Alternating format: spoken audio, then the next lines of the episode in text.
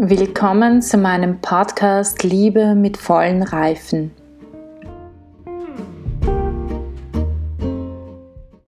Der erste Adam und der letzte Adam.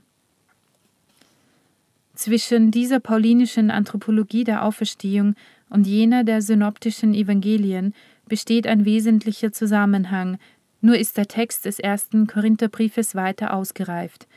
Paulus vertieft die Verkündigung Christi, indem er einmal in die verschiedenen Aspekte jener Wahrheit vordringt, die von den Synoptikern knapp und grundlegend ausgedrückt worden sind.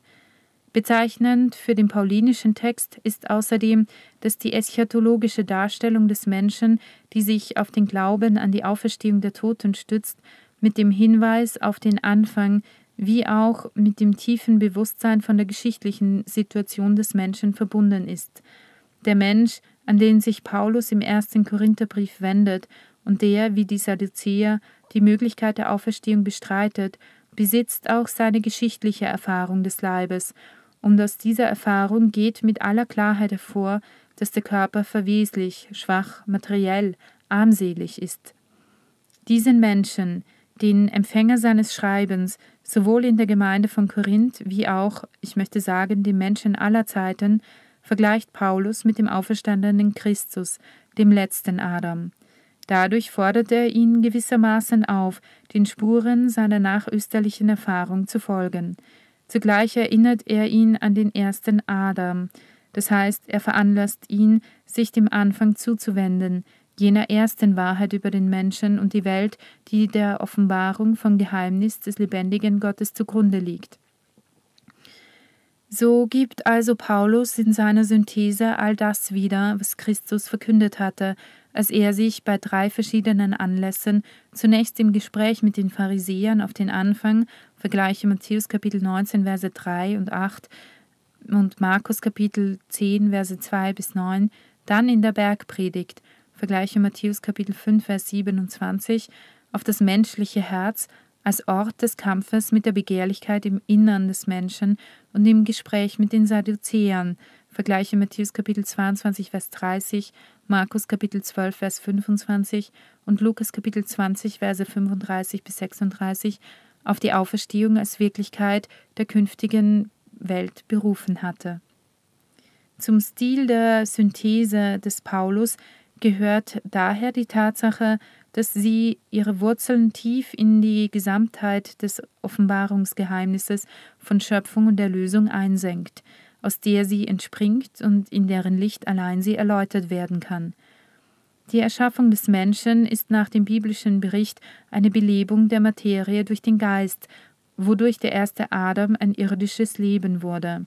1. Korinther Kapitel 15 Vers 45 der paulinische Text wiederholt hier die Worte aus dem Buch Genesis Kapitel 2, Vers 7, also aus dem zweiten Bericht von der Erschaffung des Menschen, dem sogenannten jachwistischen Bericht. Aus derselben Quelle ist bekannt, dass diese ursprüngliche Vergeistigung des Leibes durch die Sünde einen Bruch erlitten hat.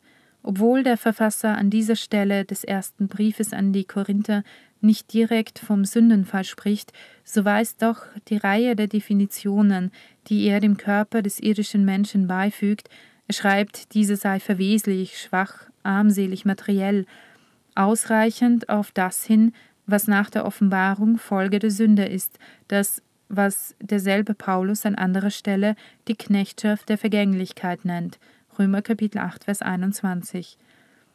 Dieser Knechtschaft der Vergänglichkeit ist indirekt die ganze Schöpfung aufgrund der Sünde des Menschen unterworfen, der vom Schöpfer in die sichtbare Welt hineingestellt wurde, damit er sie beherrscht. Vergleiche Genesis Kapitel 1, Vers 28.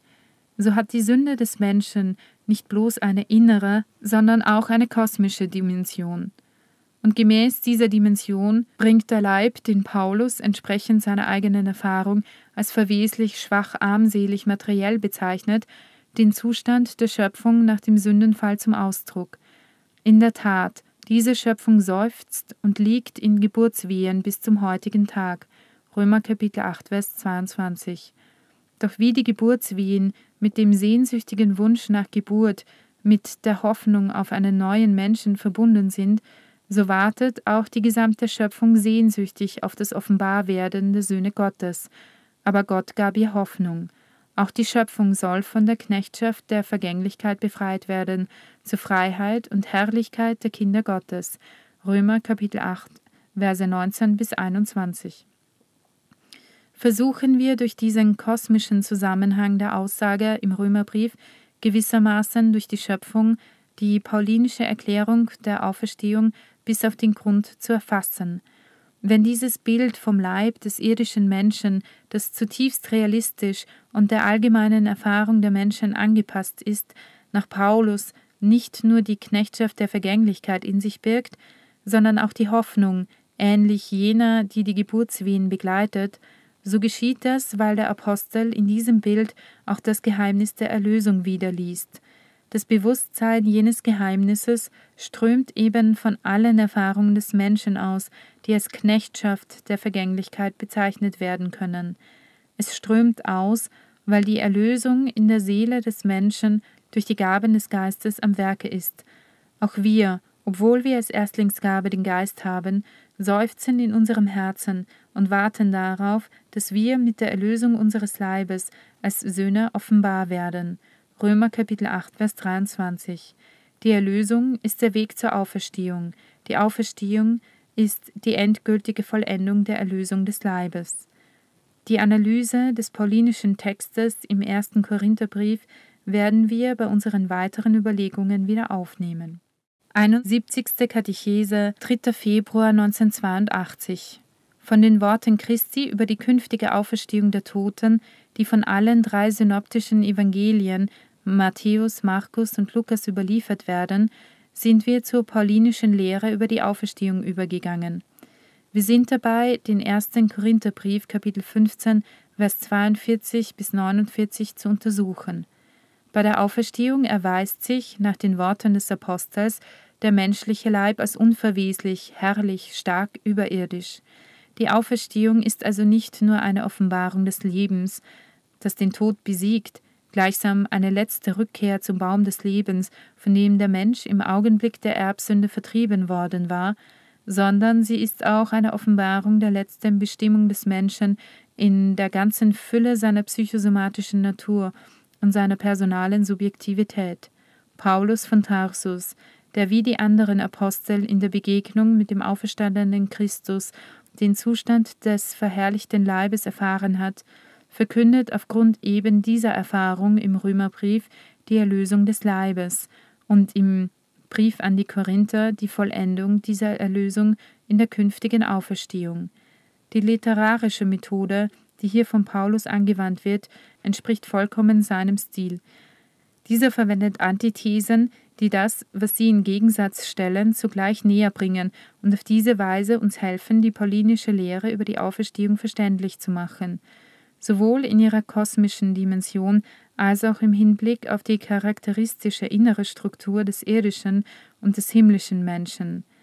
Der Apostel zeigt in der Gegenüberstellung Adams und des auferstandenen Christus, also des ersten und des letzten Adams, gewissermaßen die beiden Pole auf, zwischen die der Mensch im Geheimnis von Schöpfung und Erlösung innerhalb des Kosmos gestellt ist. Man könnte sogar sagen, dass der Mensch in die Spannung zwischen diesen beiden Polen gestellt wurde im Hinblick auf die ewige, von Anfang bis Ende seine eigentliche menschliche Natur betreffende Bestimmung.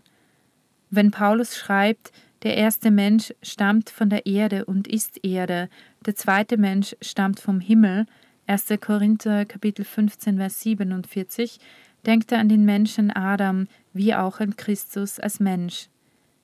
Zwischen diesen beiden Polen, zwischen dem ersten und dem letzten Adam, spielt sich jener Prozess ab, den er mit den folgenden Worten umschreibt. Wie wir nach dem Bild des Irdischen gestaltet wurden, so werden wir auch nach dem Bild des Himmlischen gestaltet werden. 1. Korinther, Kapitel 15, Vers 49. Dieser himmlische Mensch, der Mensch der Auferstehung, dessen Urbild der auferstandene Christus ist, ist nicht so sehr Gegenbild und Verneinung des irdischen Menschen, dessen Urbild der erste Adam ist, sondern vor allem seine Vollendung und Bestätigung. Er ist die Vollendung und Bestätigung dessen, was der leiblich-seelischen Verfassung des Menschseins im Bereich der ewigen Bestimmung entspricht, also im Denken und Planen dessen, der im Anfang den Menschen nach seinem Bild und Gleichnis geschaffen hat. Das Menschsein des ersten Adams, des Menschen von der Erde, trägt, möchte ich sagen, eine besondere Möglichkeit in sich, Gemeint ist die Fähigkeit und Bereitschaft, alles anzunehmen, was der zweite Adam, der himmlische Mensch, also Christus, geworden ist, was er in seiner Auferstehung geworden ist. Jene Menschennatur, deren alle Menschen als Söhne des ersten Adams teilhaftig sind und die im Zusammenhang mit dem Erbe der Sünde, die zum Fleisch gehört, zugleich verweslich ist, trägt die Fähigkeit zur Unverweslichkeit in sich. Jene Menschennatur, die sich in ihrer gesamten leiblich-seelischen Verfassung als niedrig erweist und doch das innere Verlangen nach Verherrlichung in sich trägt, das heißt das Streben und die Fähigkeit, nach dem Vorbild des auferstandenen Christus erhöht zu werden. Schließlich jene Menschennatur, von welcher der Apostel nach der Erfahrung aller Menschen sagt, dass sie schwach ist und einen fleischlichen Leib besitzt, trägt in sich das Verlangen, stark und geistlich zu werden. Wir sprechen hier von der Menschennatur in ihrer Gesamtheit, das heißt von der Menschennatur in ihrer psychosomatischen Verfassung. Paulus hingegen spricht vom Leib. Wir können jedoch aufgrund des unmittelbaren und vorausgehenden Zusammenhangs zugeben, dass es sich für ihn nicht nur um den Leib, sondern um den ganzen Menschen in seiner Leiblichkeit handelt, also auch um seine seinsmäßige Gesamtverfassung.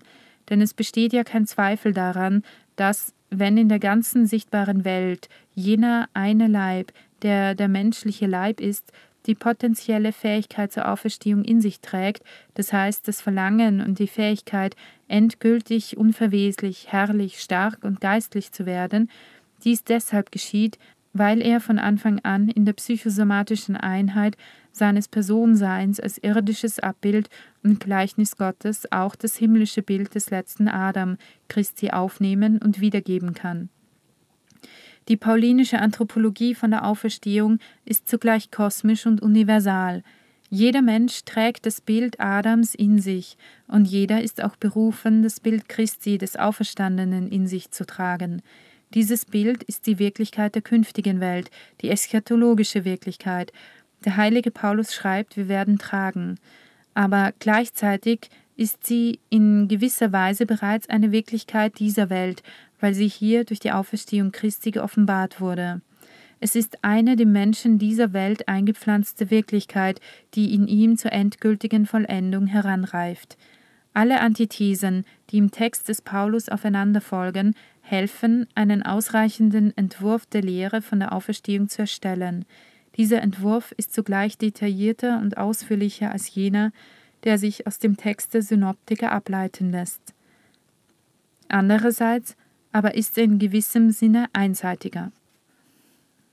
Die von den Synoptikern überlieferten Worte Christi erschließen uns die Aussicht auf die eschatologische Vollkommenheit des Leibes, der voll und ganz der vergöttlichenden Tiefe des Schauens Gottes von Angesicht zu Angesicht unterworfen wird, in dem sowohl die ewige Jungfräulichkeit, verbunden mit der bräutlichen Bedeutung des Leibes, als auch die ewige Intersubjektivität aller Menschen, die als Männer und Frauen an der Auferstehung teilhaben, ihre unerschöpfliche Quelle finden wird. Die paulinische Lehre von der eschatologischen Vollkommenheit des verherrlichten Leibes scheint sich mehr im Bereich der inneren Struktur des Menschen als Person zu bewegen.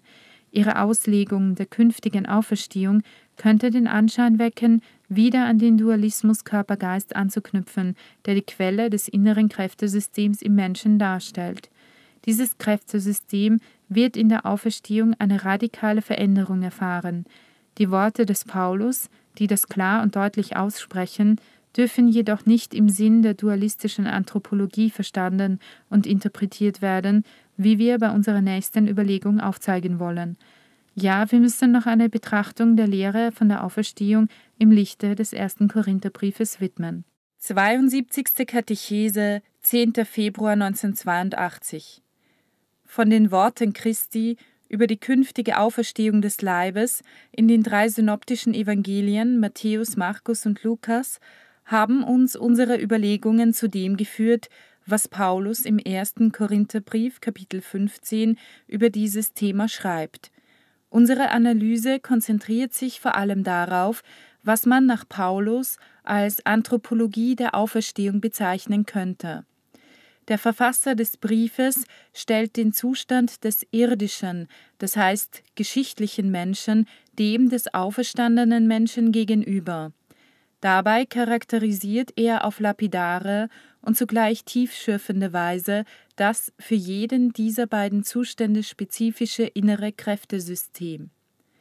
Auf die Tatsache, dass dieses innere Kräftesystem bei der Auferstehung eine radikale Verwandlung durchmachen muss, scheint vor allem der Gegensatz zwischen dem hinfälligen und dem kraftvollen Leib hinzuweisen. Paulus schreibt, was gesät wird, ist verweslich, was auferweckt wird, unverweslich. Was gesät wird, ist armselig, was auferweckt wird, herrlich. Was gesät wird, ist schwach, was auferweckt wird, ist stark. 1. Korinther Kapitel 15 Verse 42 bis 43.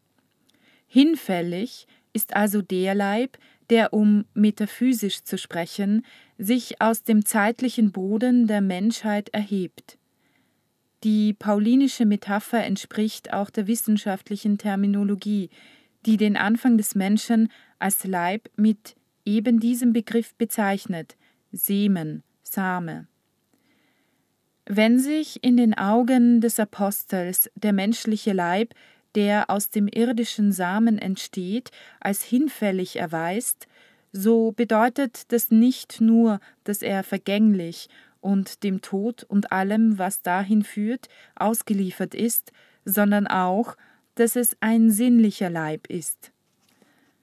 Der kraftvolle Leib hingegen, den der Mensch vom letzten Adam, Christus, erbt, wird, da er an der künftigen Auferstehung teilhat, ein geistiger Leib sein. Er wird unvergänglich, das heißt nicht mehr vom Tod bedroht sein. Somit bezieht sich also der Gegensatz hinfällig kraftvoll ausdrücklich nicht so sehr auf den getrennt für sich betrachteten Leib, sondern auf die Gesamtverfassung des in seiner Leiblichkeit gesehenen Menschen. Nur im Rahmen einer solchen Verfassung kann der Leib geistig werden, und diese Vergeistigung des Leibes wird die Quelle seiner Kraft und Unvergänglichkeit oder Unsterblichkeit sein. Dieses Thema reicht zurück bis in die ersten Kapitel des Buches Genesis. Man kann sagen, dass der heilige Paulus die Wirklichkeit der künftigen Auferstehung, also eine gewisse Restitutio in integrum ansieht, das heißt als die Wiederherstellung und zugleich Erfüllung des Menschseins. Es ist nicht nur eine gewisse Wiederherstellung, denn in diesem Fall wäre die Auferstehung sozusagen die Rückkehr zu jenem Zustand, an dem die Seele vor dem Sündenfall, vor der Kenntnis von Gut und Böse teilhatte. Vergleiche Genesis Kapitel 1 bis 2. Eine solche Rückkehr aber entspricht nicht der inneren Logik des gesamten Heilsplanes, der tiefsten Bedeutung des Geheimnisses der Erlösung. Restitutio in integrum, verbunden mit der Auferstehung und der Wirklichkeit der künftigen Welt, kann nur Erfüllung sein.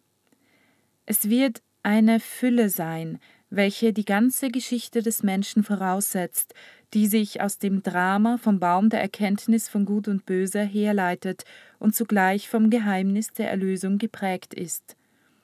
Nach den Worten des ersten Korintherbriefes ist der Mensch, in dem die Begehrlichkeit des Geistige überwiegt, also der sinnliche Leib, zum Tod verurteilt. Auferstehen hingegen muss ein geistiger Leib, der Mensch, in dem der Geist eine echte Oberhoheit über den Leib, die Geistigkeit die Oberherrschaft über die Sinnlichkeit erlangt. Man kann leicht verstehen, dass Paulus hier an die Sinnlichkeit als Summe der Faktoren denkt, die eine Begrenzung der menschlichen Geistigkeit darstellen, das heißt an die Kraft, die den Geist durch die Beschränkung seiner Fähigkeit zur Wahrheitserkenntnis und auch seiner Fähigkeit zum freien Willen und zur wahren Liebe in der Wahrheit fesselt, was nicht unbedingt im platonischen Sinn zu verstehen ist. Es kann sich hier hingegen nicht um jene Grundfunktion der Sinne handeln, die der Freisetzung des Geistigen im Menschen dient, das heißt um die einfache Fähigkeit des Erkennens und Wollens, also der leibseelischen Ganzheit der menschlichen Person. Da man von der Auferstehung des Leibes, das heißt des Menschen in seiner authentischen Leiblichkeit spricht müsste folglich der geistige Leib eben das vollkommene Empfindungsvermögen der Sinne, ihre vollkommene Harmonie mit der Tätigkeit des menschlichen Geistes in Wahrheit und in Freiheit bedeuten. Der sinnliche Leib, der den irdischen Gegensatz zum geistigen Leib bildet, bezeichnet hingegen die Sinnlichkeit als Kraft, die den Menschen häufig negativ beeinflusst, weil er, der mit seiner Erkenntnis von Gut und Böse lebt, zum Bösen versucht und fast getrieben wird. Man darf nicht vergessen, dass es sich hier nicht so sehr um den anthropologischen Dualismus handelt, sondern um einen volleren Grundgegensatz. Zu ihm gehört nicht nur der Leib, wie die aristotelische Hülle, sondern auch die Seele, das heißt der Mensch als lebendiges Wesen, Vergleiche Genesis Kapitel 2, Vers 7. Seine Wesensbestandteile hingegen sind einerseits der ganze Mensch, die Gesamtheit seiner seelisch-leiblichen Subjektivität, sofern sie unter dem Einfluss des lebenspendenden Geistes Christi bleibt, andererseits derselbe Mensch, insofern er Widerstand leistet und sich diesem Geist widersetzt. Im zweiten Fall ist der Mensch sinnlicher Leib, und seine Werke sind Werke des Fleisches. Wenn er jedoch unter dem Einfluss des Heiligen Geistes bleibt, ist der Mensch geistig und bringt die Früchte des Geistes hervor. Galater Kapitel 5, Vers 22. Man kann folglich sagen, dass wir es nicht nur in 1. Korinther 15 mit der Anthropologie der Auferstehung zu tun haben, sondern dass die gesamte Anthropologie und die Ethik des heiligen Paulus von Mysterium der Auferstehung durchdrungen sind, durch das wir endgültig den Heiligen Geist empfangen haben. Das 15. Kapitel des ersten Korintherbriefes stellt die paulinische Interpretation der künftigen Welt und des Zustandes des Menschen in jener Welt dar, in welcher jeder zugleich mit der Auferstehung des Leibes in Fülle am Geschenk des lebensspendenden Geistes, das heißt an der Frucht der Auferstehung Christi, teilhaben wird. Zum Abschluss der Analyse der Anthropologie der Auferstehung nach dem ersten Brief des Paulus an die Korinther müssen wir die Gedanken noch einmal jenen Worten Christi über die Auferstehung und über die künftige Welt zuwenden, die von den Evangelisten Matthäus, Markus und Lukas überliefert werden. Wir erinnern daran, dass Christus in seiner Antwort an die Sadduzäer den Glauben an die Auferstehung mit der gesamten Offenbarung des Gottes Abrahams, Isaaks, Jakobs und Moses verband, der nicht der Gott der Toten, sondern der Gott der Lebenden ist. Matthäus Kapitel 22, Vers 32. Und während er gleichzeitig die von seinen Gesprächspartnern aufgeworfene Schwierigkeit zurückwies, verkündete er die folgenden bedeutungsvollen Worte Wenn die Menschen von den Toten auferstehen, werden sie nicht mehr heiraten. Markus Kapitel 12, Vers 25. Genau diesen Worten in ihrem unmittelbaren Zusammenhang haben wir unsere früheren Betrachtungen gewidmet, um dann zur Analyse des ersten Briefes des heiligen Paulus an die Korinther, 1. Korinther 15, überzugehen. Diese Überlegungen sind für die ganze Theologie des Leibes von grundlegender Bedeutung, für das Verständnis sowohl der Ehe wie der Ehelosigkeit um des Himmelreiches willen – diesem letzteren Thema sollen unsere kommenden Betrachtungen gelten.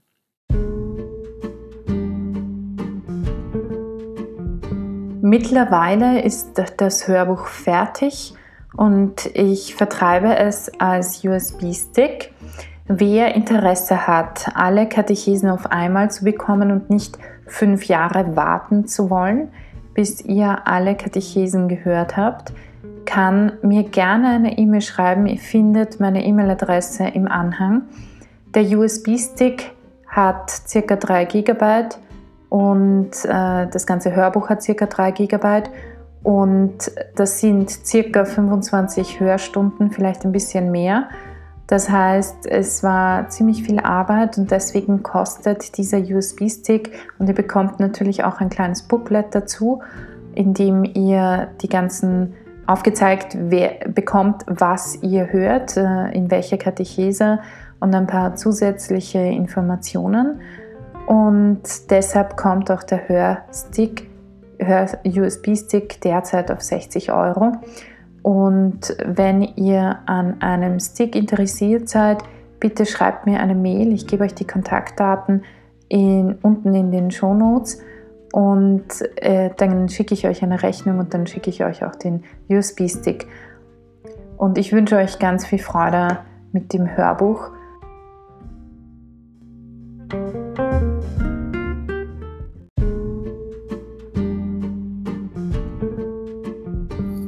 Damit wünsche ich euch heute noch einen wunderschönen Tag. Genießt ihn so sehr ihr ihn genießen könnt. Und wir hören uns in der nächsten Folge, wo ich euch ein bisschen etwas erzählen möchte zu dem, wie ich das Ganze verstehe, ein bisschen auch erkläre, was ich herausgefunden habe, was wichtig ist. Also bis zum nächsten Mal, eure Barbara.